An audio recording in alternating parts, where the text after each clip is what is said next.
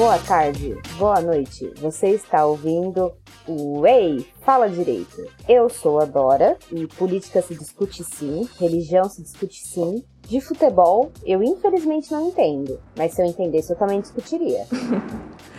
e aí galera, aqui é a Sakura e eu realmente não sei como te explicar que você deveria se importar com as outras pessoas. Olá, eu sou a Maria Helena, ou MH. É, são 216 dias sem Marielle. Quem matou a Marielle, quem matou Anderson e quem mandou matar a Marielle.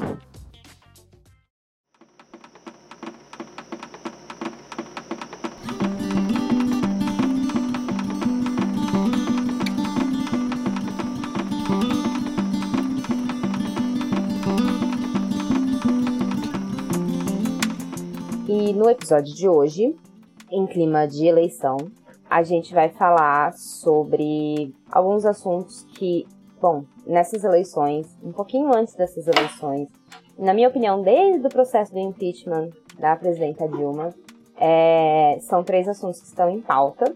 Um deles é mulheres na política. Nós vamos conversar hoje sobre mulheres na política, discurso de ódio e olhando um pouquinho mais para essa primeira, para esse primeiro turno das eleições, é o movimento Ele Não e o antipetismo, anterior à eleição. Pode ser, a gente pode falar sim. Então vai que é sua, Tafarel. Parte boa, na verdade, é que a sua frase era que não entende de futebol, mas você mandou um vai que é tua, Tafarel. ah, mas é porque vai que é tua, Tafarel é um rolê, né?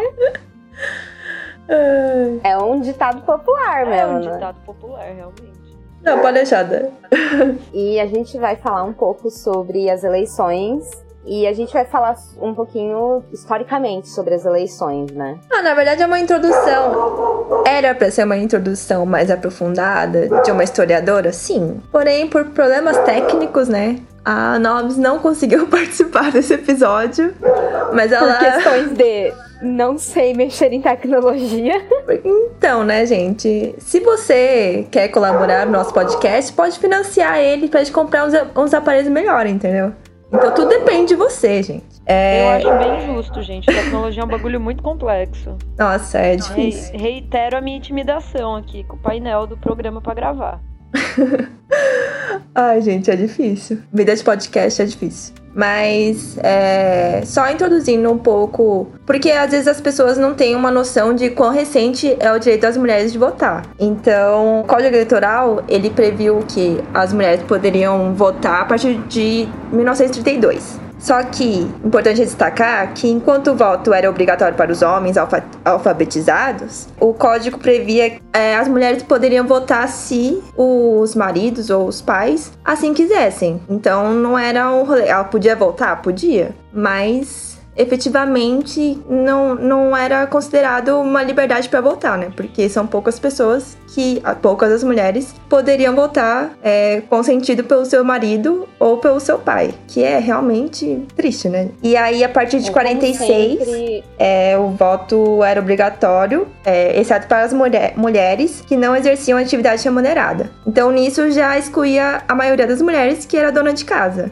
Então, ainda não equilibrou o direito de voto é, efetivamente. E aí foi a partir de 65 que aí os direitos foram igualados entre homens e mulheres. Então, apenas em 65. Eu não sei matemática direito, mas foi bem recente. Pensando assim, 35 mais 18 seriam 53 anos só. Eu fiz na, eu fiz na calculadora. é, então, esse direito realmente o espectador tá assim, atentado com o nosso poder de matemática. Mas. Não, impressionadíssima. Ah, isso, né? Aquela coisa. Não sei. Então, 53 anos, tipo, é, é nada, né? Numa história, sei lá, gente, de trocentos anos e igualar o voto em 65 só. É realmente para se pensar é, que o direito é um pouco frágil, tipo, recente. Ele não é consolidado, entendeu? Então, basta, sei lá, um sopro pra reverter esse direito. Espero que não, mas pela história. É, olhando na perspectiva histórica, 53 anos é muito pouco tempo. E mesmo se a gente for pensar em 1932, ainda assim não deu nem 100 anos que o direito ao voto foi ao voto feminino foi conquistado. E ainda assim ele estava entrelaçado, né, com a figura masculina. Eu acho engraçadíssimo que isso sempre ocorre. É, o direito da mulher ele sempre está entrelaçado à figura masculina. Isso. Então é, eu acho bastante complicado.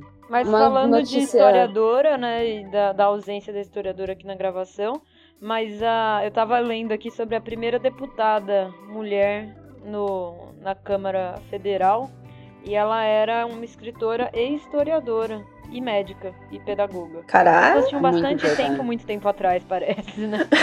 várias graduações.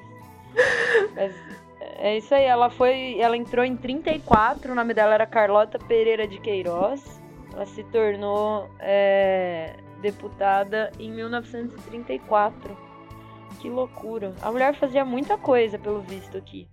E ela foi basicamente. Ela, ela, ocupou o cargo até o golpe de 37, quando Getúlio fechou o Congresso. Caraca, realmente. Não, eu tinha lido só da, da Sarney, que é a primeira mulher escolhida pelo voto popular para chefiar um estado, né? Que é o Maranhão. Mas realmente é, é uma exceção, né? Porque já, já havia um poder prévio dos, dos parentes, né? Para essa eleição. Mas mesmo assim, uma conquista. Sim, essa mina, essa mina aqui é sensacional. Ela era professora, parece, na Faculdade de Medicina do Rio de Janeiro.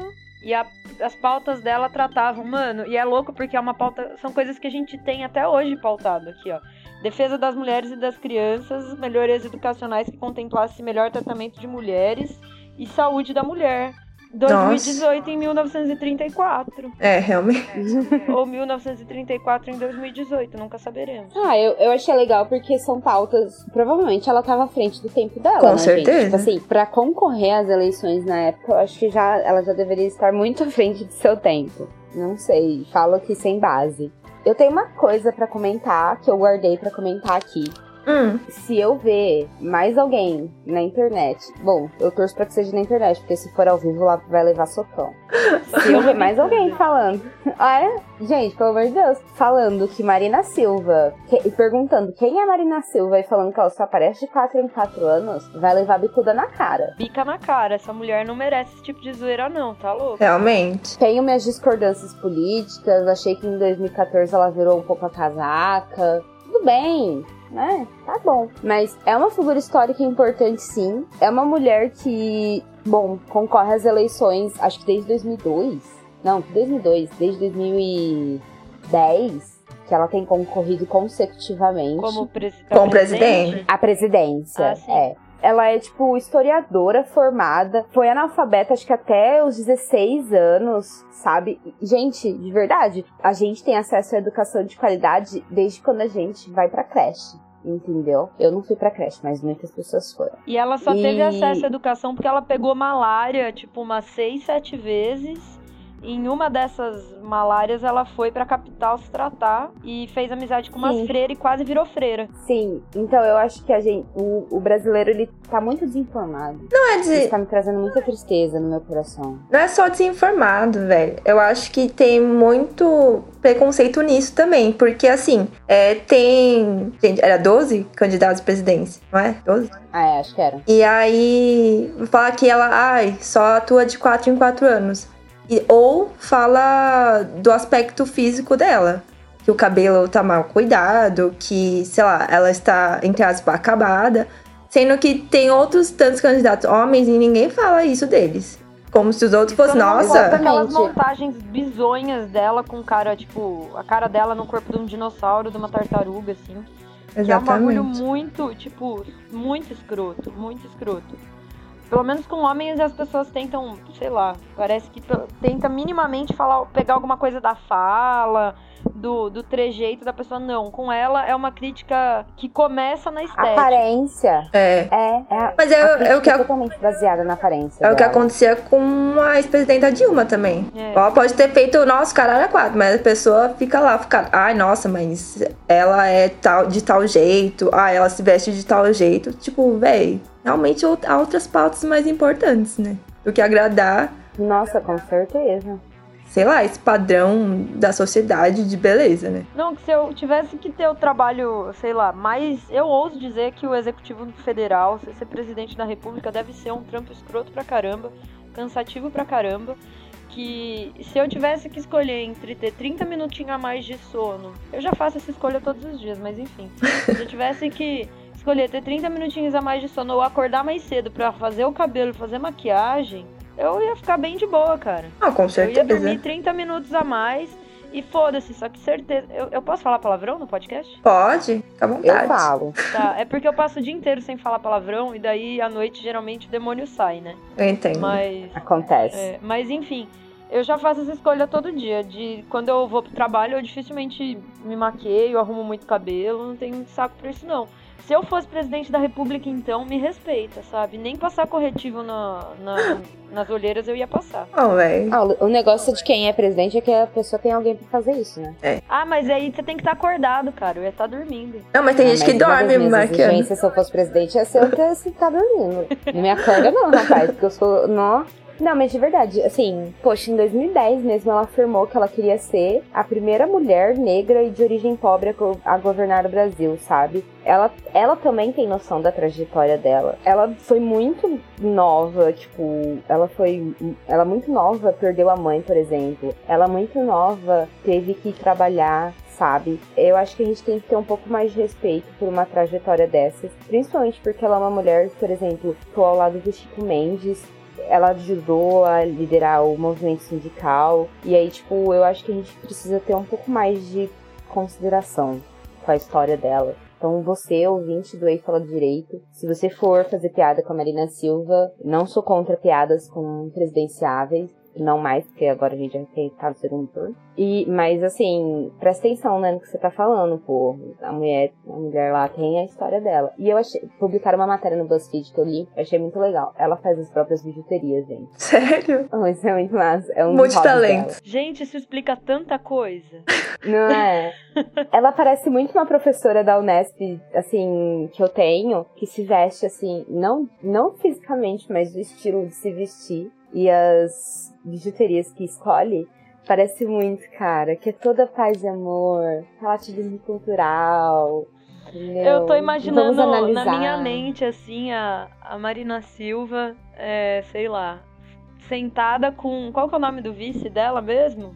Ai, o Eduardo Jorge. O Eduardo Jorge. Imagina os dois. A Marina Silva e o Eduardo Jorge, que é outra pessoa que, sei lá, parece que vive numa plenitude absurda. Os dois sentados no chão de perninha de índio, assim, fazendo bijuteria. Pra mim, isso Não, é uma imagem muito verídica. E debatendo Real. o SUS.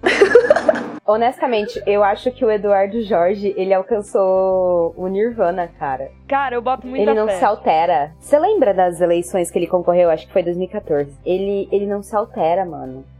Ele É muito bom. Ele é muito pleno, né? A, a minha Sim. namorada, ela tá fazendo residência em São Paulo, na é, não é na faculdade de saúde pública, mas enfim, ela vai sair sanitarista. E, e aí ela me comenta que alguns dos professores dela, ou supervisores, estudaram ou fizeram residência com Eduardo Jorge. E fala que o cara era muito faca na caveira na época da residência. Coisa assim de tipo subir em caminhão e jogar cesta básica pra galera, sabe? Caralho. Eu amo. Aí eu vejo esse cara na plenitude, eu falo assim, um dia a gente chega nesse nirvana, entendeu? Chega, nossa, chega demais. Nossa, eu achei que eu ficava feliz só de ver a imagem da Dilma andando de bicicleta. Gente, me dá uma paz, assim, nossa, o mundo caindo, mas a Dilma ali, feliz, andando de bicicleta. Força Tem aquelas guerreira. boas dele, dela fazendo mercado também, né? Essas também eu acho muito agradável. Gente como a gente, né? Eu queria. Eu tava pensando aqui sobre essa cena MH que você construiu na minha cabeça. E eu acho que eu queria muito fazer parte desse, dessa roda de conversa. Essa roda de bijuterias. É. é que eu não faço bijuteria, assim, Ah, eu mas a sou ruim gente as mãos. amiga, né? No meio dessa gente plena. Mas imagina, você, tipo assim, ai, tô aqui com a Marina Silva dis- discutindo sobre o SUS. Ai, que incrível. Achei. Achei. E o Eduardo Achei Jorge. Ai, achei ótimo. Gostei dessa construção. Tratamentos alternativos, não disse necessariamente lícitos. Porque com o Eduardo Jorge nunca se sabe, né? Ai, velho, quero muito, aliás. Já Quero. quero. Imagina, gente. Quero, Incrível. diria já o Eduardo Jorge. Ai, gente. Gente, mantendo Que o clima brisa. gostosinho, vou falar um pouquinho aqui do aumento da bancada feminina na Câmara, que nessas eleições agora, a Câmara subiu... Bom, as mulheres subiram de 51 cadeiras para 77 cadeiras de- das deputadas federais. Isso representa um aumento de 15%. Então, assim, inclusive existem algumas mulheres que foram eleitas e que batem no peito para falar que não foram eleitas com o feminismo. E eu quero dizer que, bom, vocês podem não ter feito parte, assim, da do movimento, realmente não ter composto nada, não ter ido em nenhum coletivo ou ter terem feito pautas para essas mulheres, mas eu falo por mim, como feminista, pra mim, ver essas mulheres, não importa quem você seja, é bom. É óbvio que não é porque você é mulher que eu vou passar a mão na sua cabeça, mas eu fico muito feliz. Eu não sei qual é a posição de vocês sobre isso. Eu acho que tipo, não é que qualquer representatividade importa, mas é que ter representatividade é bom e poder criticar também é bom. E eu faço os dois. É, é que eu acho importante ter, assim, cada vez mais mulheres e mostrar isso, mesmo que ah, a gente não concorde com as propostas, com a ideologia, mas eu acho que é importante por causa da imagem, assim, entendeu? É, eu, eu pesquisei aqui, se quiserem eu deixo o link depois, que tem estudos, principalmente na Índia, que ah, quando as crianças veem mulheres em posição de poder, elas aspiram, é, almejam coisas a mais do que se elas não vissem, entendeu? Então elas têm aspirações é, semelhantes aos dos, a dos meninos, garotos, não sei. E aí então acho que é importante porque se a gente não vê, a gente, sabe, não acostuma olhar, entendeu? A gente nunca acha que vai ser possível. Então eu acho que abre uma porta, assim, de, possi de possibilidades. Só vendo. Porque eu não sei se. Eu não sei, eu não tenho um estudo científico sobre isso, mas é que eu acredito que se a gente costuma olhar, as coisas vão ficando. vão mudando, assim, sabe, nosso aspecto. Eu vejo muito isso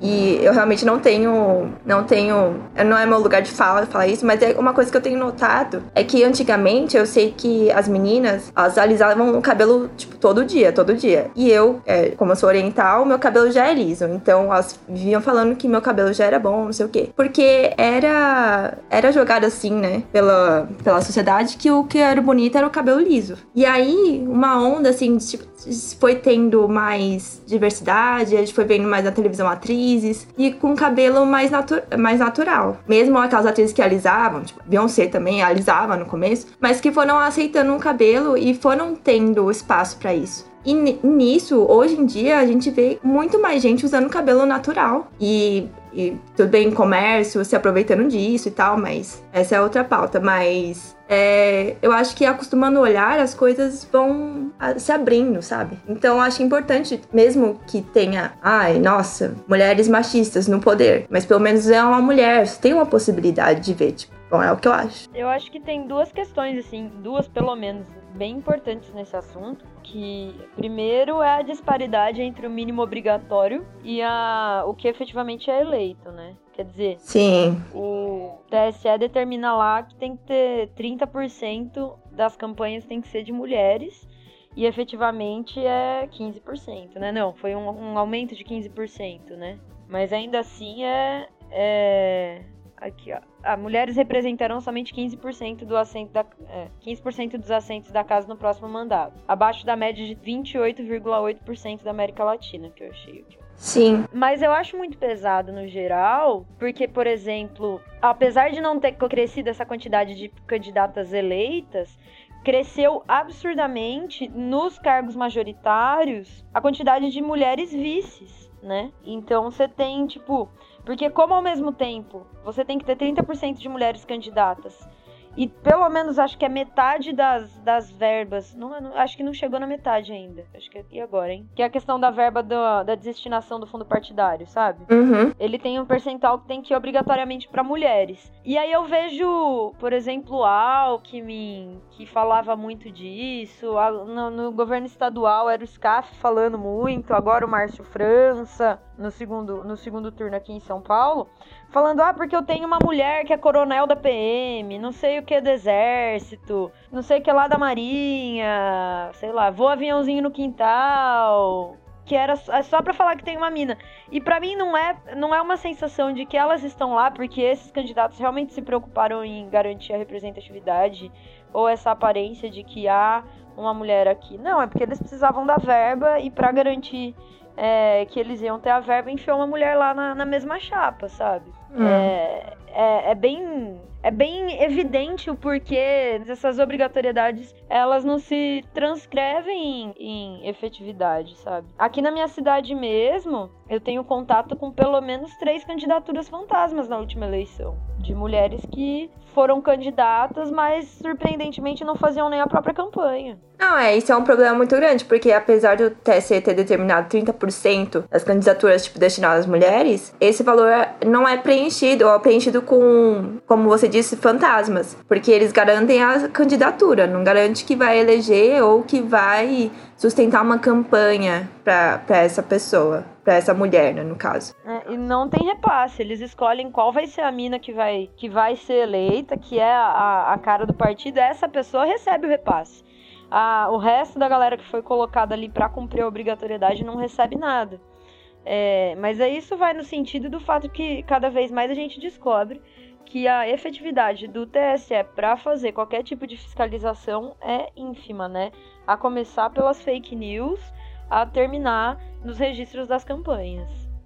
Esse fundo, ele já é determinado, assim, tem uma regra, porque eu li que o STF determinou esse ano ainda que 30% tem que ser gasto com candidatura de mulher, não é? Então, eu tava, tô tentando achar aqui na lei das eleições, mas é isso aí, ó. É, porque eles tinham essas cotas de 30% para candidatura, só que aí acontecia isso. O partido, ele não investia na candidatura dessa mulher e ela não ia ser eleita. E aí, esse ano, acho que em março, o STF determinou que 30% da verba tem que ser gasta é, com candidatura de mulheres para tentar resolver esse problema. Essa eleição, né? Apesar ah, de entendi. É. Uhum. Já valia, sim. E para mim é muito evidente. A galera, primeiro, se não só pela verba, é surfando na pauta identitária. Na pior das hipóteses, é o surf na pauta identitária. E de forma totalmente acrítica, né? Especialmente uhum. com a, a, a, Acho que foi a Sakura que falou. Não, foi você, Dora. Que falou das minas que se elegeram e falam: não sou feminista, não, não tenho nada a ver com as calças aqui, tô bem tranquila. Inclusive, muitas dessas são aqui parte da, da, do percentual que se elegeu por ser de família. Eu tava vendo aqui que 10% das mulheres que se elegeram, quase 11% aqui, ó. 10,4% das 77 mulheres eleitas têm parentesco com políticos tradicionais. Uhum. Elas não estão ali por, por ter identificação, por se identificarem é, com um eleitorado feminino. Não, elas estão ali porque. Mas então, é que eu acho que as coisas vão começar a se. Vai começar a se formar um ciclo, sabe? Então, por exemplo, quando eu comecei, por exemplo, eu tenho a, a nítida lembrança e que vai ser guardada com muito carinho para mim para sempre, de estar votando e na, numa mulher que seria presidenta da República.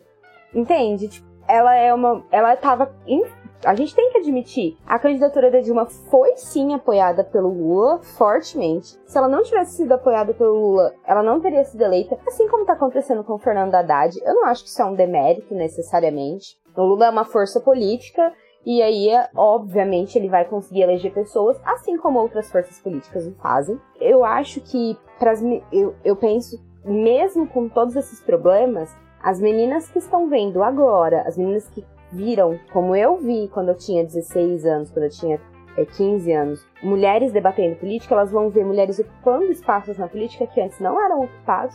Vai da formação crítica dessas meninas ver se essas mulheres estão atendendo ao que elas querem ou não, se cumprem as pautas das mulheres, porque a gente se você for feminista ou não, existem pautas que são das mulheres, tipo saúde existem pautas femininas dentro da saúde para mulheres, para mulheres trans, para mulheres cis, mas para mulheres. Vai das nossas deputadas e senadoras e governadoras etc, etc, etc, debater isso, porque os homens não vão debater. Os homens não vão nem no médico. Mas também qual que é a perspectiva, né, dessas pautas sendo levantadas? Pra, se você for pensar uma, do ponto de vista de uma, de uma mulher que tá lá e não se identifica como feminista, por exemplo, que não tem contato com a, toda a questão de classe envolvendo saúde, saúde na periferia, sei lá, é, planejamento familiar, saúde sexual, é, até pautas que dizem respeito à, à saúde infantil, porque ela acaba derivando também da saúde da mulher é, do interesse das mulheres, mas qual vai ser essa perspectiva colocada lá, né? Vai falar de esterilização forçada de mulheres que não têm condição de, de pagar, sei lá, sustentar seus filhos? Vai, ou vai falar de planejamento familiar por meio de, sei lá, anticoncepcional e, e aborto, né? E legalização Políticas do aborto. públicas como aumento da distribuição de contraceptivos, facilitação ao DIU, facilitação ao... como que chama aquela cirurgia que a gente só pode fazer com 25 anos ou dois filhos e autorização do marido. É, não, a vasectomia É uma masculina. palhaçada. É a. É, é, é, Ah, é. é esterectomia, não é? Bom, É isso aí, esterectomia. isso, perfeito. Esterectomia. Que, bom, eu acabei de falar, a gente precisa de autorização do marido pra fazer essa cirurgia, que é ridículo. Eu concordo com isso que você tá falando, MH, mas é que eu acho que são baby. Eu, eu parto do princípio que são baby steps. Se não for pra começar a revolução amanhã, vai ser baby steps. Não, eu concordo total, mas eu acho que assim, a gente tem que ter o olhar crítico, entendeu? Claro, e aí é, eu acho que isso é- cabe a nós. Fazemos graduação, por exemplo, que fazemos militância das nossas pautas. Eu, por exemplo, como feminista, me considero militante sim. É, eu acho que cabe a nós contribuirmos para essa visão crítica ser formada. Mas eu, eu me sinto contemplada com esse aumento, claro que não pela por todas as mulheres que estão lá, mas porque eu sei que vão ter mais meninas olhando para esses espaços e vendo que elas podiam estar lá. E, e vendo que elas podem estar lá. E eu acho isso importante. E aí vai caber realmente, é como eu disse antes, vai caber da formação crítica de cada um. Assim como hoje, a gente tem muita gente. Bom, gente, olha para essa eleição, que loucura. A gente tá vendo no Brasil que as pessoas não têm formação crítica. Que as pessoas não sabem nem interpretar um texto. Isso é tipo, tá ficando muito óbvio, sabe? Tá ficando muito claro. Então, eu fico feliz com isso. E tem uma coisa aqui, enquanto eu tava falando sobre o aumento da bancada feminina que eu não falei, é que entre as deputadas eleitas, a gente tem a primeira mulher indígena que vai ser deputada do país. Ela se chama Joênia Wapichana. Wapchana. Não sei falar o sobrenome, infelizmente. Não sei a entonação correta, me desculpe. Ela foi eleita pelo Rede no, em Roraima. Em Roraima. E, bom, nós temos a reeleição da Luísa Erundina e ela é uma veterana e ela tá há seis mandatos consecutivos na Câmara. E eu acho muito legal também isso, porque a Luísa Erundina é uma mulher de terceira idade, a gente sabe como a terceira idade do Brasil ela é posta de lado. E nós não pensamos nos nossos idosos, no nosso envelhecimento. A Luísa Erundina, ela mostra como o envelhecimento saudável ele é possível, como as pessoas idosas elas têm força sim para debater e para construir um país melhor junto com a gente. Junto com a gente, eu falo a nova geração. Nós somos a nova geração. Eu acho só que, assim, é... Não acho só, não vou nem contradizer o que você tá dizendo, na verdade. Mas eu acho que a gente tem que ter um cuidado muito grande com essas pautas identitárias. É, eu acho que elas são fundamentais, né? De a gente ter gente lá que represente os idosos, que represente a população indígena, a população LGBT, no sonho ainda de ter um, um, um, um deputado federal, uma deputada federal que seja pessoa trans, é, mais LGBTs assumidos, mais mulheres, mais povo negro, mais gente de periferia. Eu acho fundamental a gente ter todos esses setores identitários lá. Mas não adianta, e aí na minha perspectiva de socialista louca, a gente ter é, as identidades lá se elas estiverem cooptadas pelo capital ou pela política tradicional, que eu acho que é o grande perigo aqui, ainda mais quando a gente fala dessas mulheres que se elegeram por nome de, pa de parente, sabe? Porque a política que elas estão lá para levar não é essa política de renovação. Não é a política das ruas, não é a representatividade da, das bases. Plano de poder, de perpetuação de poder, de manutenção do status quo, de fortalecimento dessa derrocada da, das, das, das, instituições democráticas, de redução da voz da população, tudo isso disfarçado. E, e eu acho que é muito o, o que a gente está vivendo nessa, nesse processo eleitoral de 2018. A gente está dando ares de aumento de debate para o cerceamento de debate, sabe? É, a gente faz parecer que as pessoas estão sendo muito mais representadas pelos grupos de WhatsApp, por um deputado que fica falando, dando. Um deputado candidato à presidência que fica, sei lá, apelando a memes e, e fugindo do debate sério e aviltando as instituições democráticas, aviltando a, a, a Constituição.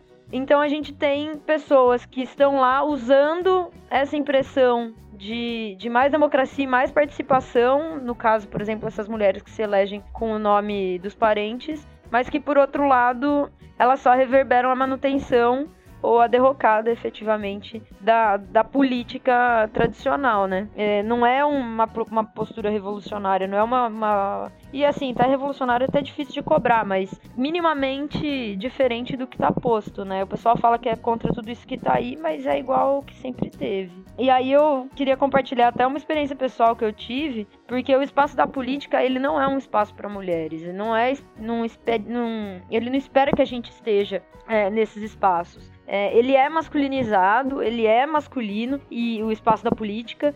Quando a gente tá nele, eles esperam realmente que a gente jogue o jogo. Eu tive a oportunidade uns meses atrás, acho que uns dois ou três meses atrás, ainda antes do processo eleitoral, é, de dar carona para um menino de uma cidade aqui próxima, que é da juventude partidária PSDB. Muito gente boa, um menino assim, muito tranquilo. A gente foi conversando e a gente discutiu sobre política nas duas horas e meia entre Americana e Franca, falando sobre várias coisas do quadro eleitoral do Brasil. Eh, ele falou várias coisas do próprio partido dele. A gente criticou bastante o PSDB, as posturas do PSDB nos últimos anos. E eu acho que ele falou muito mais do que ele falaria se ele soubesse que eu era filiada a um partido. E essa é a parte que eu acho engraçada, né? Estávamos eu e minha namorada no carro. A gente nunca esconde que nós somos namoradas, até a gente já começa a conversa na viagem assim para também estabelecer um limite de convivência. E em nenhum momento da conversa ocorreu ao rapaz perguntar se a gente já participava de algum partido ou de alguma organização política. No caso, minha namorada é anarquista, mas eu sou filiada ao PSOL, faço parte até do diretório aqui da cidade, só não, não tinha saído no jornal ainda como isso mas ele em momento nenhum ocorreu de me perguntar isso e mais ainda, ele me convidou para um churrasco da juventude do PSDB. Então, é, o raciocínio dele começou com, comigo não participando da política, sabe? Ah, é um, são duas minas aí que querem falar de política na, na, viagem, bem de boa, mas não são agentes políticos, não, não fazem parte. Eu, eu, eu senti até que a conversa foi no sentido da cooptação, sabe? O que demonstra que justamente não é o nosso espaço. O menino, ele tá, ele tem, sei lá, vinte e tantos anos, tá na política tradicional. E ele fala mesmo, assim, da, da, dos relatos dele, ele faz o jogo político tradicional, é, faz, sei lá, desde os 15 anos. E, e visivelmente não ocorre para ele, no raciocínio dele, de mulheres que são protagonistas do, da luta política. Não, não faz não faz parte do, do dia a dia dele. E aí é por isso que quando aparecem mulheres que se posicionam, nós somos tratadas como loucas, como histéricas, como ameaças, como descontroladas, né? A doida da Luísa Erundina, que até os 80 anos não aposentou, mas tem lá, por exemplo, os José Sarney da vida, que também não larga o osso. Ivan Valente, mesmo dentro do próprio PSOL, do mesmo estado, na mesma bancada, é tão velho quanto a Erundina e ninguém questiona a participação dele, sabe? O Eduardo Suplicy, ninguém questiona a participação dele no processo eleitoral. Quem questiona é muito pouco na própria oposição, né? Mas a Luísa Erundina é tratada de doida. Tinha que ter aposentado, pendurado a chuteira e tudo mais. Nós não temos, é, nós, nós não somos vistas nesse espaço. É muito triste. Nós não pertencemos à política tradicional. E, e as mulheres que estão ali fazendo parte da política tradicional, elas acabam até fazendo um desserviço, né? porque elas acabam sendo vistas realmente com essa comunidade, é, essa continuidade. Por mais que eu concordo total com o que você falou, Dora, é importante a visão e a visibilidade e a representatividade dessas mulheres lá, mas eu acho que isso é muito limitado se elas estiverem lá realmente só para reverberar o papel ou o que os homens pensam, sabe? É, só para esclarecer para o nosso ouvinte minha posição, eu não acho que qualquer representatividade importa. Eu acho que para um primeiro passo, a gente avançou interessante. Foi interessante. E aí a gente tem que crescer as nossas críticas e fazer as nossas candidaturas, as que nós defendemos, defendermos serem eleitas. Eu acho que é, é, essa é a minha posição oficial, tá? Eu concordo parcialmente com o que você disse, MH. É que eu, eu tenho uma visão um pouco mais ampla, no, mais ampla, não que eu tenha uma visão mais ampla do que a sua, mas assim, eu vejo. Talvez tenha, coisa... e tem todo o direito de ter.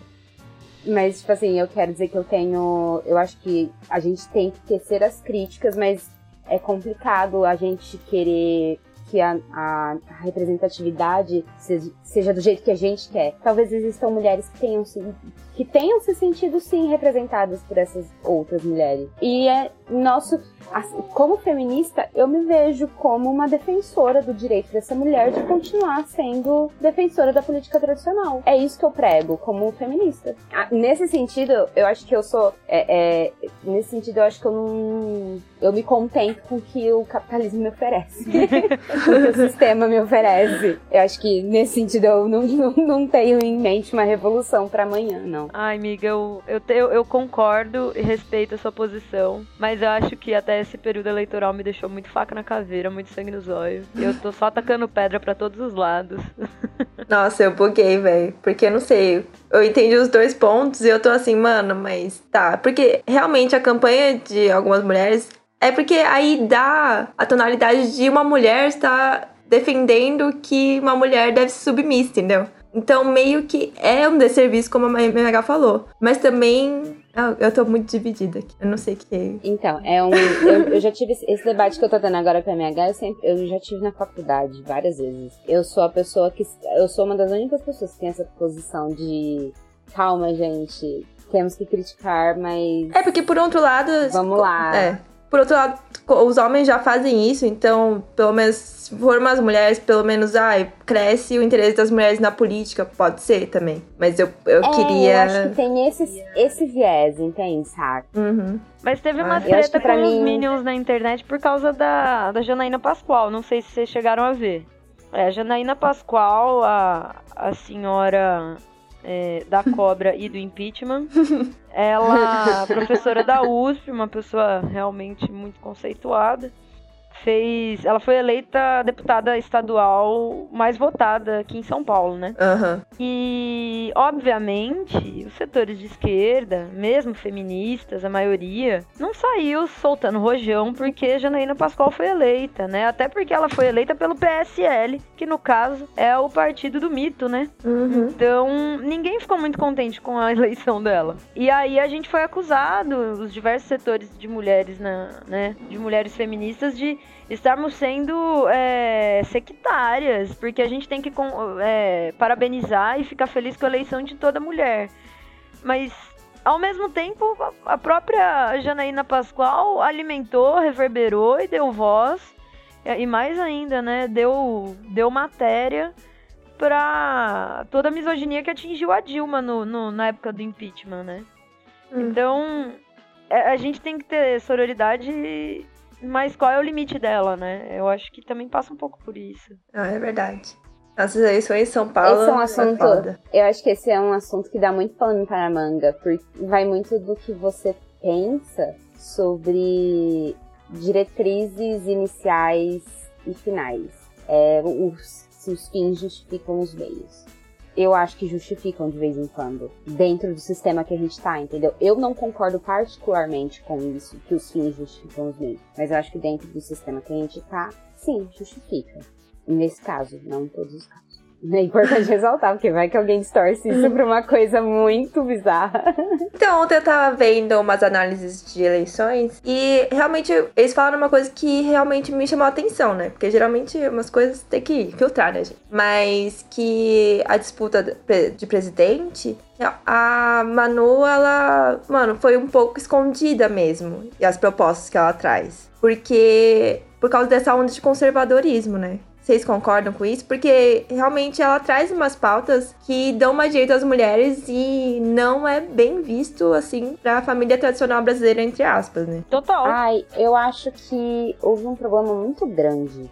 Eu, quando a Manuela aceitou ser vice do Haddad, que foi. Ela ficou de lado. Eu não gostei disso. Eu ia votar na, na Manuela, né? Antes de lançarem as candidaturas real. Eu já. Nossa, gente, Manuela Dávila. Vocês conhecem a Manuela Dávila. E eu acho que o. o é, a chapa não soube aproveitar. Não sei se é aqui no estado de São Paulo. Talvez no estado dela, é, a campanha tenha sido diferente e talvez não combine com o que eu estou falando aqui. Mas eu acho que a pessoa que ela é, os votos que ela teve, os projetos que ela traz não foram bem aproveitados. Mas então, eu entendo o seu ponto que não foram bem aproveitados, mas às vezes eu acho que foi por escolha. Porque com a, essa onda de defesa do, dos valores da família, não caberia as pautas que ela traz. Ai, desculpa, Sakura. Posso meter o... Vou meter o pau aqui no Pode meter. agora. Mete o louco! Se tiver, se tiver aqui algum ouvinte petista, tome como uma crítica pessoal, não tem problema nenhum. É. O PT cagou na cara da Manuela, mano. Vai tomar no cu. Ou não soube aproveitar a imagem dela. Não, cara, tipo assim, aí agora eu concordo. Não é nem não soube, é não quis. Não quis. Não quis, exatamente. Eu, aí agora eu concordo com a MH de que não é qualquer representatividade que importa. Pô, você tá com uma mulher, uma feminista, ela cata a filha dela, bota no peito. Mano, a, a foto dela amamentando numa sessão rodou o mundo, cara. Uhum. Bota isso. Mano, ela foi em Sabatina. Deixa as pessoas conhecerem. Ela levou a filha dela, ela posta no Instagram dela, porque eu sigo ela no Instagram e eu acompanho ela no Instagram, tipo assim, de ir lá procurar o perfil Uhum. dela pra ver se tem postagem nova, que eu gosto. Aí ela tá contando que a filha dela desmamou, desfraudou na campanha. Aí ela posta vídeo com a filha dela. Pô, ela é mãe de família. Como assim essa mulher não. Tipo assim, como, como assim ela, apesar do que ela defende, que não vai de acordo com os valores da família tradicional brasileira, ela tem uma família tradicional brasileira. Ela é a prova viva de que você não precisa ser uma feminista, abortista, feia, peluda. Mas se você quiser também ser ótimo, pra ser uma feminista.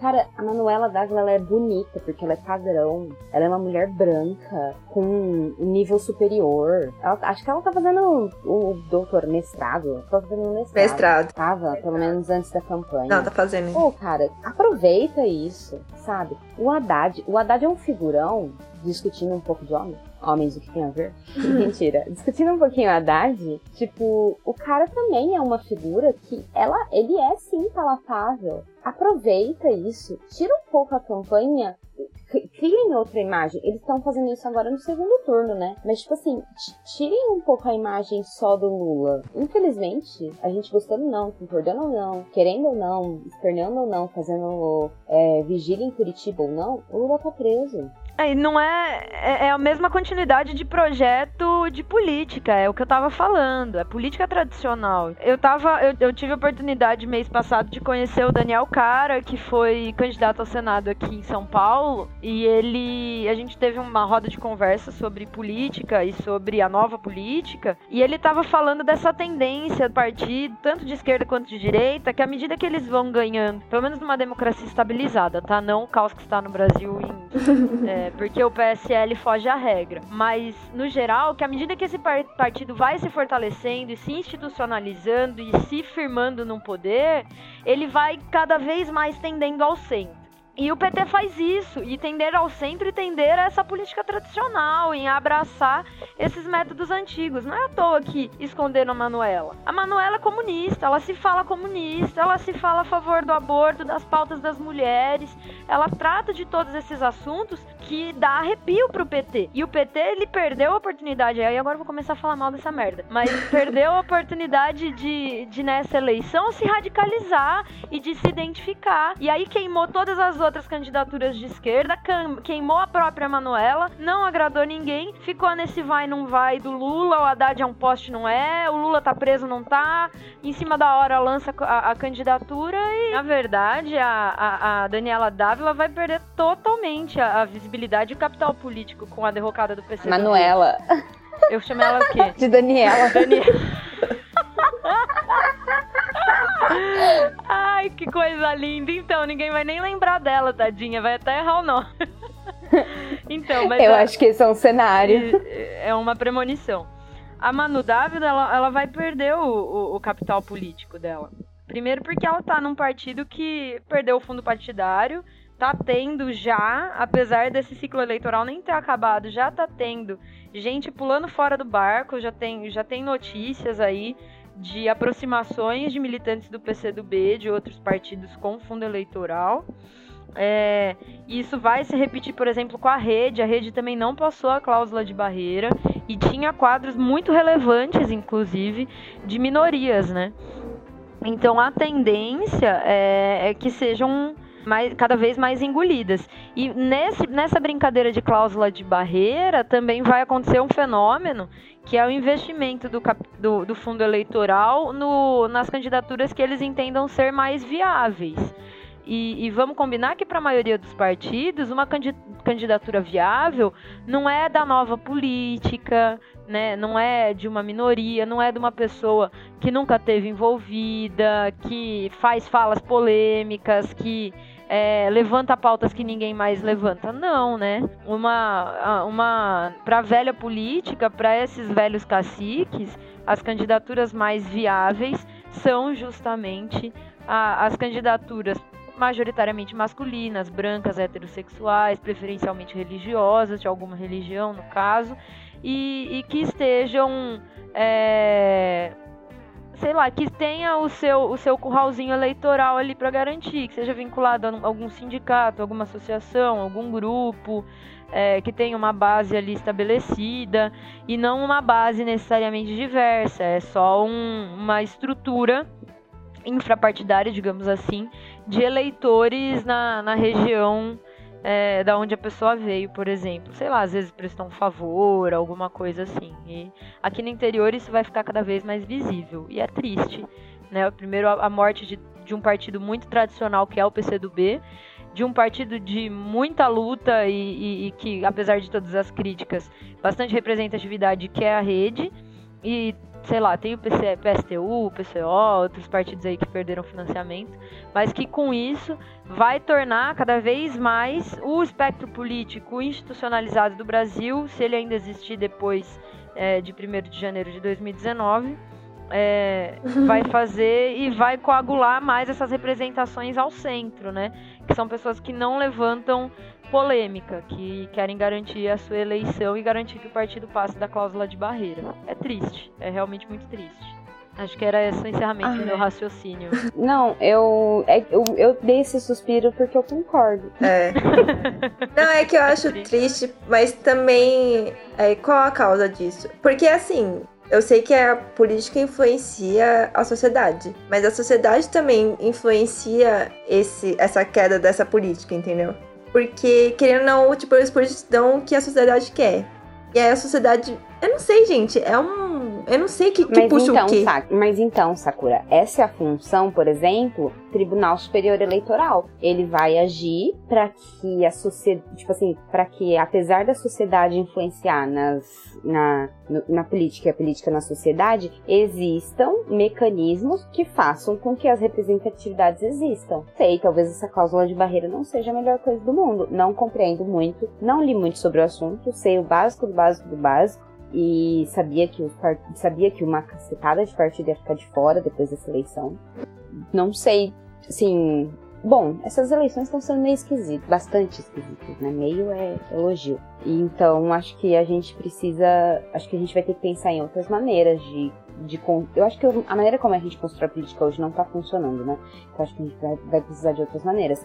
O TSE tem esse, tem, tem esse sentido. É pra, na minha visão, é pra isso que ele existe. Na- o TSE Pra garantir a regularidade. né, mano? Mas é que o TSE É, tipo assim, acabou. é garantia de regularidade? É, mas o TSE acabou de ah, desmentir a fake news do kit gay. Hoje, dia 16 do 10. Entendeu? Qual é Só a efetividade disso? Porque, tipo, tá, foi antes da, das eleições do segundo turno, mas quantas pessoas já ficaram sabendo disso, já se influenciaram? E, gente, não tem, tipo, não tem. É igual o Estado. Fiscalizar, tem que ser. Ah, o Estado tem que prover. Tudo bem, o TSE tem que fazer isso. Mas a gente tem que cair na realidade também, qual é a realidade desse país e adaptar, né? E é aquele rolê da crise da, da democracia representativa, de certa forma, em todas as instituições, né? É um distanciamento tão grande e que é, é fortalecido pelas próprias. É, por, por quem tá lá, né? O, o Eduardo Cunha fez a reforma eleitoral, passou a cláusula de barreira e fazendo isso, na verdade, ele só afastou mais ainda o povo do contexto. É, sendo que, na verdade, quando começaram lá todas as jornadas de junho de 2013 pedindo uma reforma eleitoral, era para ser uma reforma eleitoral popular, participativa, né? não de cima para baixo como veio. E a bem da verdade, se a gente for parar para pensar o que o Eduardo Cunha fez, ele viu que da base das ruas estava vindo uma revolta e um incômodo com a política que ele fazia e ele garantiu que das ruas esse eco não ia chegar. E a mesma coisa com o, o, o na hora que isso cai na mão do TSE, quem que são os juízes que estão lá, né? Quem que vai dar efetividade para essas normas? Ele vai vai fazer isso de uma perspectiva é, que inclui o povo ou que exclui o povo, né? Até aquela questão do, do Paulo Freire, né? Que não existe neutralidade, existe uma perspectiva ideológica que é inclusiva ou exclusiva. Eu estou fazendo uma paráfrase enorme, mas uhum. basicamente que não existe neutralidade. Você tem que ver se a sua ideologia é inclusiva ou exclusiva, ou excludente, né? E no caso, é, a neutralidade do TSE, a neutralidade do sistema judiciário é conivente com a, as, as normas que emanam do Poder Legislativo, que não são de longe representativas do que emana das ruas e do que é o poder popular, né? É verdade. E é por isso que o PSTU já fala, a Vera falou a campanha inteira dela, que as eleições são uma farsa. Uau! Tá vendo, gente? gente? Eu sou adorei. filiada do PSOL, mas eu pago um pau enorme pro PSTU. Aí eu quase votei na Vera. Olá, se alguém do PSOL. Ah, eu, não, fidelidade partidária falando... nada, gente. Me respeita. Agora eu já votei mesmo. por sinal, falando do. Eu perdi o que eu ia falar. Ah, não, lembrei. Falando de partido, eu achei muito interessante o posicionamento do pessoal é de colocar. Eles deram um destaque muito grande para Sônia Guajajara. Particularmente, achei muito ousado colocar ela como vice. Não estou criticando negativamente, é positivamente. Eles o, o pessoal foi o partido que mais deu destaque, né, para a vice-presidência. E eu acho que tá aí onde o PT errou, humilde opinião. Não teve marketing Manuela Dávila. O pessoal nisso ele acertou. Infelizmente, o pessoal não é um partido tão grande quanto o PT. Porque se fosse, ó. E foi, e foi engolido pelo processo eleitoral inteiro, né, mano? É que o PT foi assim, ah, ele, ele ah, fechou com a Manuela Dávila, então ele tava com uma visão. E aí ele viu que o antipetismo tava muito forte e ele tentou, ah, vamos aqui equilibrar e tal. Aí saiu cagado. Saiu nenhum, nem outro. Mas Contei então, das duas partes. Eu acho, Sakura, que a questão do antipetismo é tipo assim, o, o, PT, ele, eu não sei, eu achei a estratégia do PT burra. Essa é a minha opinião, na verdade, sobre eles, essa eleição. Eles ficaram apostando numa candidatura que a gente meio que sabia que não ia acontecer, que era do Lula. Uhum. Eles forçaram isso ao máximo e aí lançaram o Haddad na pressa, numa pressa muito grande. Fizeram um trocadilho infeliz com Lula Haddad e Manuela, que era o triplex. Nossa, Gente, quem zoado, teve essa ideia precisa levar um soco. Eu sou de relações internacionais e, de verdade, faço um marketing melhor que isso. Não, gente, realmente. isso foi, foi marketing oficial, isso aí, não? Olha, eu, eu acho que sei, foi zoeira eu, da militância, que, né? Não sei, eu acho que foi real. Mas eu acho que foi cagado de qualquer jeito. foi ruim. Mesmo que tenha foi sido por ruim. iniciativa da militância, foi, foi burro. A real, aí, tipo a assim, real é que o PT foi igual moleque mimado nessa, nessa campanha. E aí acharam que estavam garantidos desde o começo, foram acochambrando. À medida que eles foram vendo que ia dar ruim, foi acochambrando a estratégia eleitoral. E, e nessa todo mundo foi atropelado. Principalmente a Manuela. Então, é esse é isso que me deixou um pouco triste nessa eleição. A Manuela Dávila vai ficar esquecida. E assim, o antipetismo tá aí sim. As, eu, eu ouvi falar que, ai, gente, eu ouvi isso de um filiado, né? Ai, a gente tem que parar de falar em antipetismo. Não, amor, a gente tem que sentar e discutir.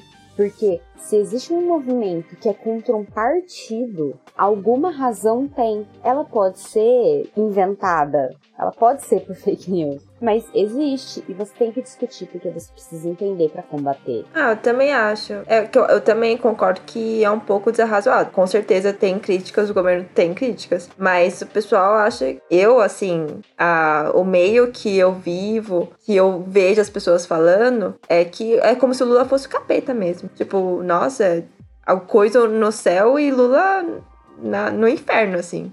Então é uma coisa muito exacerbada e realmente não tem como discutir, assim. Você tenta argumentar, tipo, perguntar realmente, ai, ah, quais os pontos que você é, acha que, ai, de um lado é bom, por que, que o Lula foi tão ruim, não sei o quê. E as pessoas não sabem argumentar. Tipo, realmente o Lula é o capeta. Inclusive no grupo de família, né? E grupo de família é uma bosta. Comunista, esse, essa eleição para mim foi elogio. Me chamaram de petralha, de esquerdista, de idiota, de ingênua. Vixe, a lista é grande. Não, é porque aí você começa. você começa a argumentar e fala assim: ai, é, eu tenho mais de 50 anos de vivência. Não vou discutir política com você. Aí fica difícil, né, gente? Mas. Nossa, eu nem vou entrar nesse assunto porque eu tenho. Eu tô com sangue no zóio, né? Ah, não, mas é e... é por isso que é. isso acaba desembocando em, em, em, discurso de ódio, porque essas pessoas não estão preparadas para dialogar, tá ligado?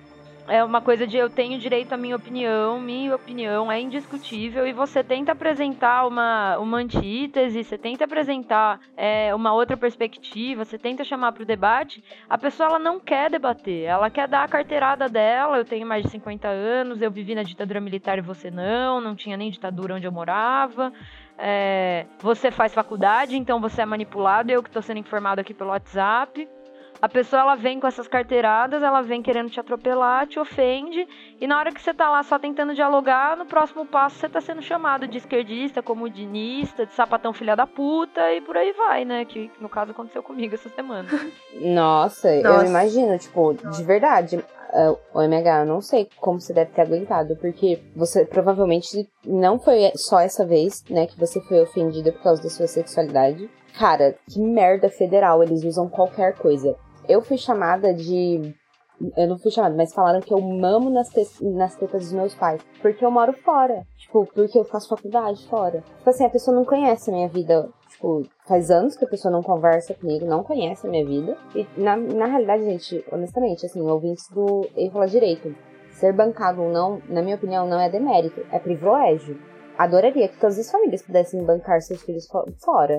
Inclusive, luto para isso. Se você não, está errado. Mano, e aí é que assim, no nosso meio. Eu não sei se é a profissão, mas no meio que, que eu trabalho, não é uma pessoa só. Isso, tipo, mais. Aconteceu mais de três vezes, assim. De eu pegar a pessoa cochichando assim. Ai, eu voltei no, no 17, mas eu não vou falar alto aqui, porque se algum petista ouvir, né? Os petistas são exaltados. Tipo, gente, como se os petistas que atacassem as pessoas que. Não... Gente, eu fiquei assim. Nossa, é realmente os petistas que batem na, nos, nas, nos bolsonaristas. Porque é, não. não é, porque é contra. Não é suástica que tá sendo desenhada, é estrelinha agora. Não, é segundo o delegado, né, do Porto Alegre, eu acho. É o é. símbolo budista da paz, né? Perfeito. Não é a suástica. E aí eu Nada fico, mais gente... paz e amor do que jogar alguém no chão e pegar um canivete. É, vamos lá. Ela tá dando bobeira, vamos lá marcar ela com o símbolo da paz, porque, né? Espalhar a palavra da paz com violência. Normal mesmo. E eu fico impressionada, porque, tipo, as pessoas não pensam mais, tipo, ai, como se os petistas fossem reprimir quem vota 17 do mesmo jeito que estão reprimindo, entendeu? E aí não tem cons sei lá, gente, eu fico assim, a meio atônita. O que tá acontecendo? Eu não sei o que tá acontecendo. Ai, mano, eu sei que tá, tá bem foda, assim. Eu passei pela mesma situação no escritório onde eu trabalho, o Sax. Hum. É, de ouvir uma conversa, assim, é, entre um funcionário e um. que não era um advogado, mas enfim.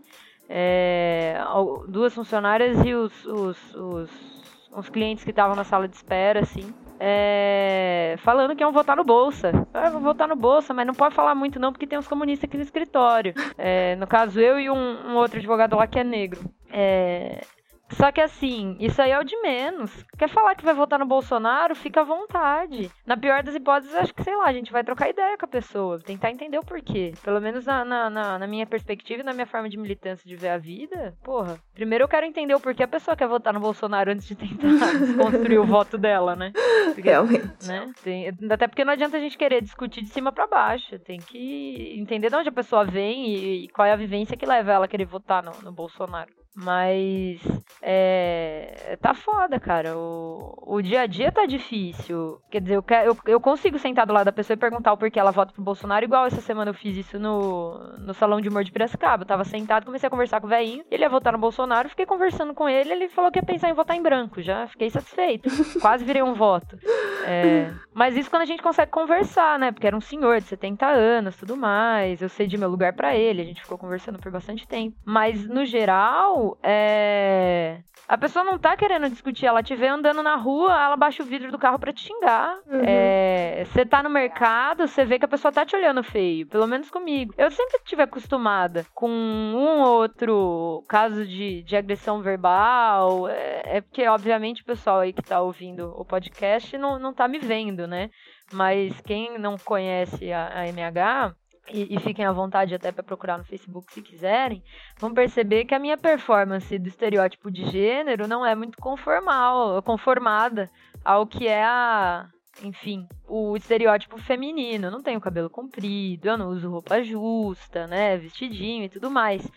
E, e não faço questão. Além de não maquiagem. ser uma mulher conformada, né? Porque isso também faz parte do estereótipo. Exato. Dou meus corres sozinha, ando na rua, enfim. E aí, sempre, sempre passei por alguma outra situação de violência. Normal.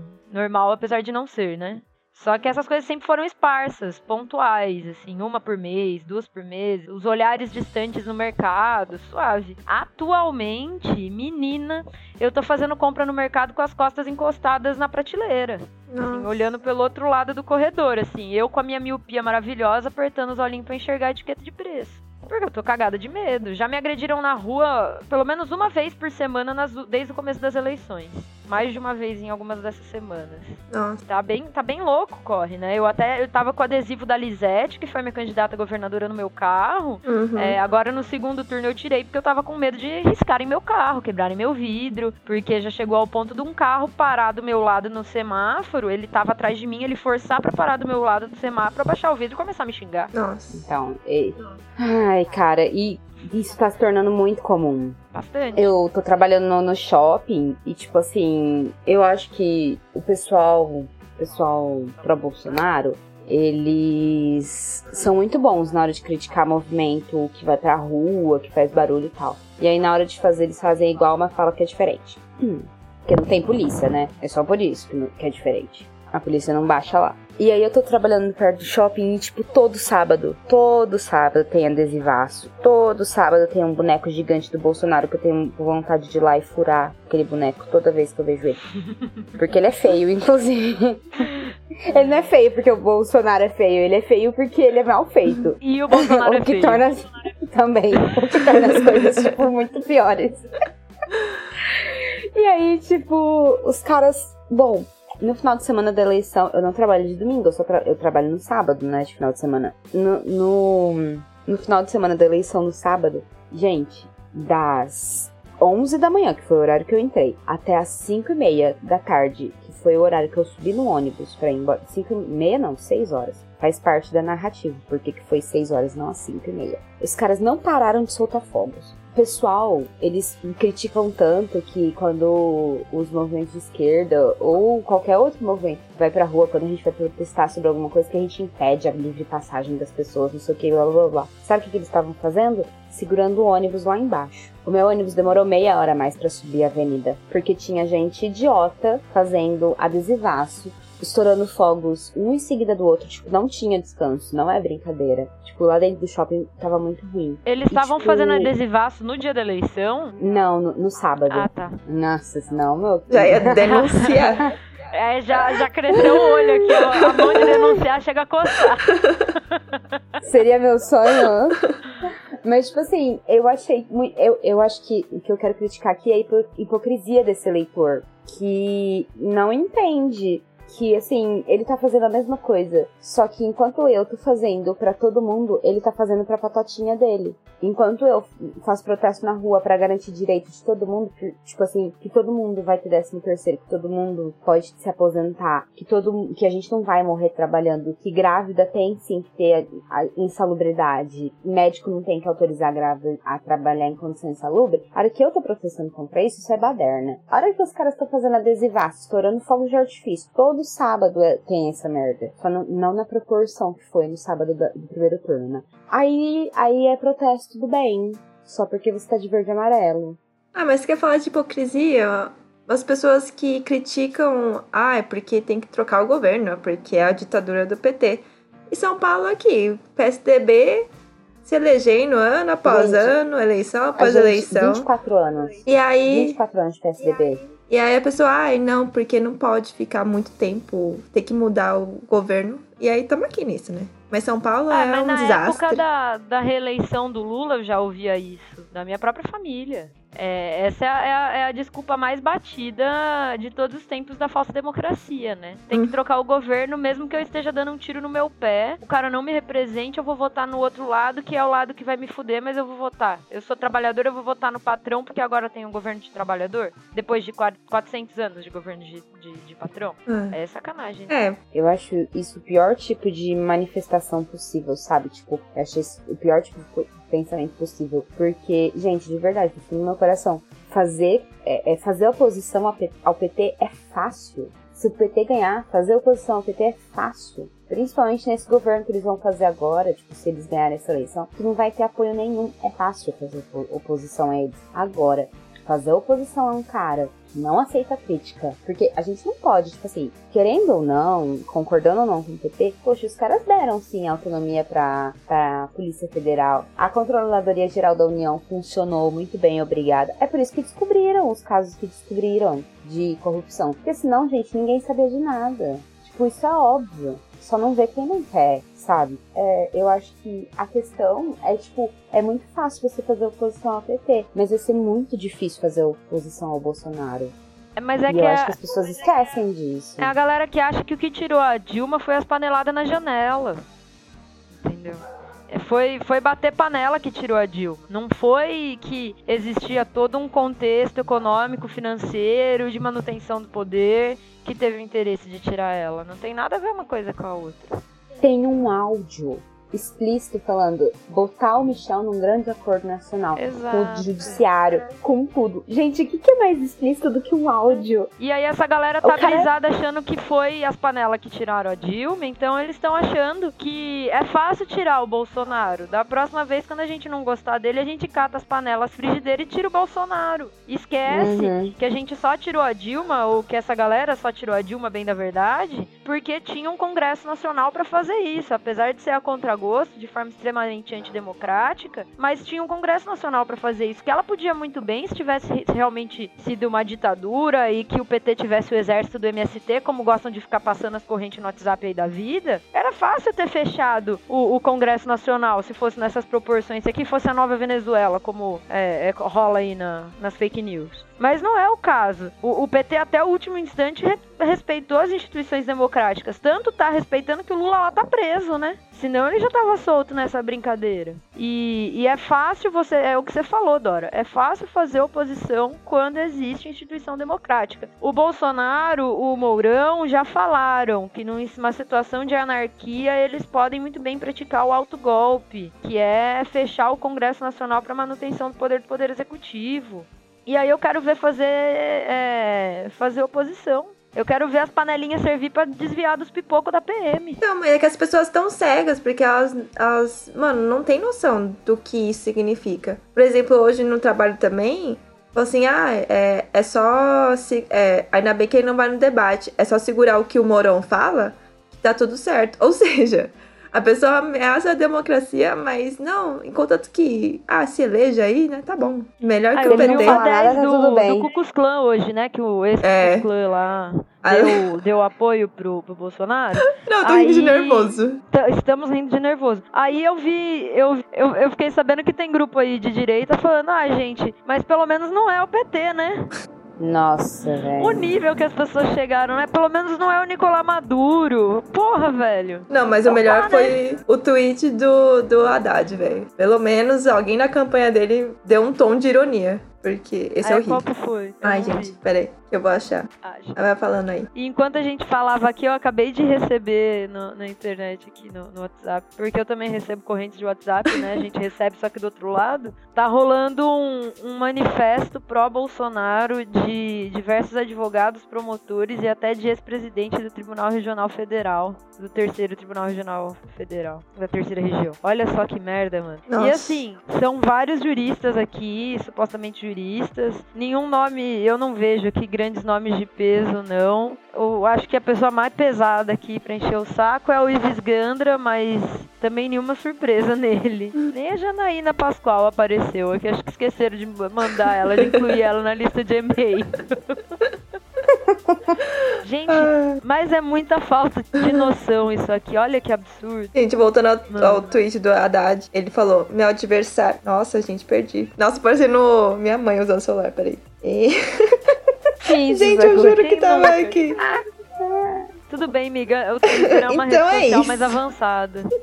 Ah, que isso, gente. Eu sou geração Twitter, desculpa, eu gosto. Ah, eu também curto pra caralho. Mas eu não consigo se às vezes acompanhar, Você mete o dedo no lugar errado, você mete o dedo no lugar errado, o negócio gira inteiro. Nossa, ele tweetou muito hoje, porque não estou. Ah, aqui. Meu adversário também está compondo, compondo com aliados e somando forças. Hoje ele recebeu o apoio da Ku Klux.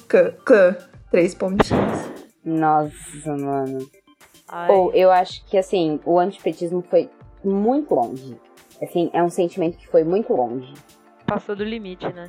Pra mim, para mim já deu já. Pra mim antes era uma coisa de a- da galera de direita elitista, babaca, e o- agora é uma coisa, é um sentimento gigantesco que trava um processo democrático, simples assim, e que ameaça o nosso futuro.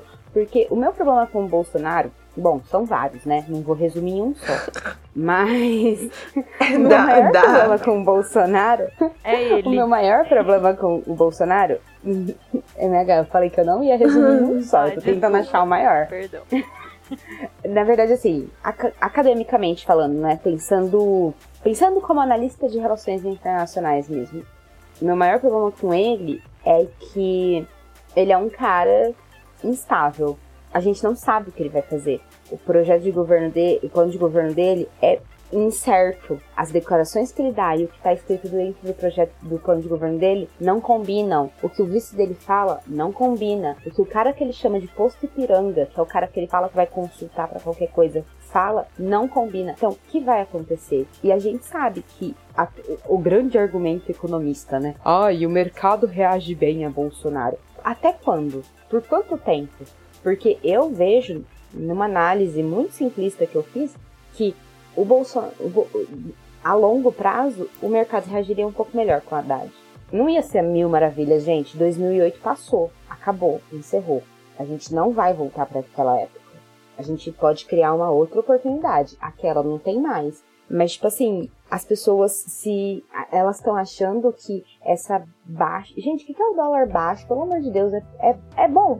Cara, tem vantagens? Tem sim, mas não é tudo, entendeu? Então, o meu maior problema com o Bolsonaro, além dos direitos humanos, é que ele é um cara incerto. A gente não sabe o que vai acontecer. Quando a gente não sabe o que vai acontecer, a gente não consegue se organizar. Então, militar contra o Bolsonaro, fazer oposição, bater de frente com ele vai ser muito mais difícil. Ai, gente. É, tem que ter esperança. Simplesmente não sabe o que vai acontecer, né? Não, tiro no escuro e é realmente muito perigoso. Dora. Não dá nem pra você prevenir com relação a ele. É engraçado, né? A gente, pro ouvinte do Pelo Direito, a gente, em nenhum momento a gente se posicionou assim, só a MH, né? Mas, tipo assim, falou que é do pessoal. Não Mas eu, eu e a Sakura, a gente, tipo, nunca. Bom, acho que você também não, né, Sax? Nunca, tipo assim, se posicionou abertamente. Sobre. Mas pro. Sobre política, não sobre política, mas tipo, somos de direita, somos de esquerda, não sei o que, blá blá blá. Mas, tipo assim, eu acho que a, nesse episódio fica muito claro que a gente defende direitos humanos, no mínimo. Entendeu? Sim. Bom, a gente é feminista, então a gente defende, né? Simples. É uma coisa leva a outra. Uma dedução Mas... lógica aí. Ah, sim, a gente é contra. A gente é a favor da democracia, né? Oi. Ó, eu só quero marcar minha posição aqui, que apesar de ter muito relutantemente me filiado ao PSOL e estar feliz apesar disso tudo, é, eu sou uma psolista com grande admiração por qualquer candidatura anti-hegemônica. Até por isso eu bati palma, aplaudi, se eu pudesse. É... Se eu pudesse, não, vai. Ponderei muito seriamente ter votado na Vera Lúcia do PSTU, porque a véia era faca na caveira. Então, eu sou uma, uma, uma partidarizada muito infiel. Mas eu lembrando... sou a pior partidarizada de todos os tempos. Lembrando que o ex-podcast já se pronunciou na questão de que apoia a campanha Ele Não, porque somos a favor do Estado Democrático de Direito e a candidatura dele é contra os valores que acreditamos e que você, ouvinte, deve acompanhar desde o começo, né? Porque meio óbvio.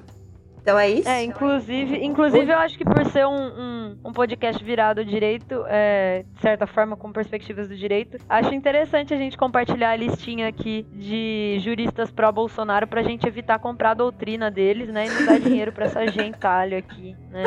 Que quer falar, quer falar de democracia, quer falar de direito e, e apoiar um cara que é uma ameaça por si só à Constituição. Ou, de repente, essa galera que, na verdade, gosta muito de estudar direito constitucional e tá ansioso demais para estudar a Constituição Brasileira de 2034. Tá. Ai, podem. É foda, né? Mas que o risco é real, o risco é real. Risco é... A gente tá rindo aqui, né? Mas olha. Eu tô rindo, mas porém estou chorando. Cada riso uma lágrima. Vamos finalizar, quer, gente? É. como era. que eu posso fazer, Sakura? Eu não lembro mais fazer. Não, é só falar. Ah, vai ter música, né? Tchau mesmo. É, né? pode pedir a Até música. o próximo episódio. É, ah, MH, desculpa, MH, você pode pedir uma música. Nossa. Ai, não creio, não tava preparada. pode. Gente, agora eu posso pedir uma música. Pera, eu quero pedir Roger Waters, mas agora eu preciso pensar o quê? Qual? Pera, pera, pera, pera aí. É. Não, mas tem que, Já ser adorei. Um, tem que ser um negócio, tem que ser um negócio específico. Não, não quero ir pra carne de pescoço do, do Another Brick in the Wall. Ai, gente, acabei de ver um quadrinho. Acabei de ver um quadrinho ah, é. muito triste. Ah, já sei, já decidi. É tipo o Temer Oi? chamando a Marcela. Pode Marcela, mandar. Marcela, meu amor. Aí ela responde, oi querido. Aí ele mostra a tela do notebook pra ele. Fica Ai, eu vi. Sensacional. Quem diria, né? Gente. É, literalmente. Realmente a gente abraça o capeta. Literalmente. Ai, gente, quem diria que dois anos depois a gente ia estar tá pedindo pra provar. pra Hashtag fica Temer. Pode mandar, MH. Beleza. Então, a música a minha música é do Pink Floyd, In The Flash, em homenagem ao, ao Roger Waters e a galera que achava que The Wall é, era sobre construção civil. Ai, é muito bom. Ou sobre a doutrinação da esquerda. Ou sobre a doutrinação da esquerda. Ai, gente, de verdade a, a própria música dele, que ele, assim, fez, não é sobre o que ele tá falando. É sobre a não, doutrinação quando, da esquerda. Porque quando ele escreveu essa música em 1979, ele tava falando justamente do governo lulopetista, bolivarianista, é, dilmista, em 2013. Visionário. Ele é um visionário. Visionário. Tchau, pessoal. Vejo vocês na próxima. Muito obrigada, MH. É só Valeu, isso. Valeu, gente. Obrigada pelo Então é isso, gente. Deixo aqui meu tchau e até o próximo episódio.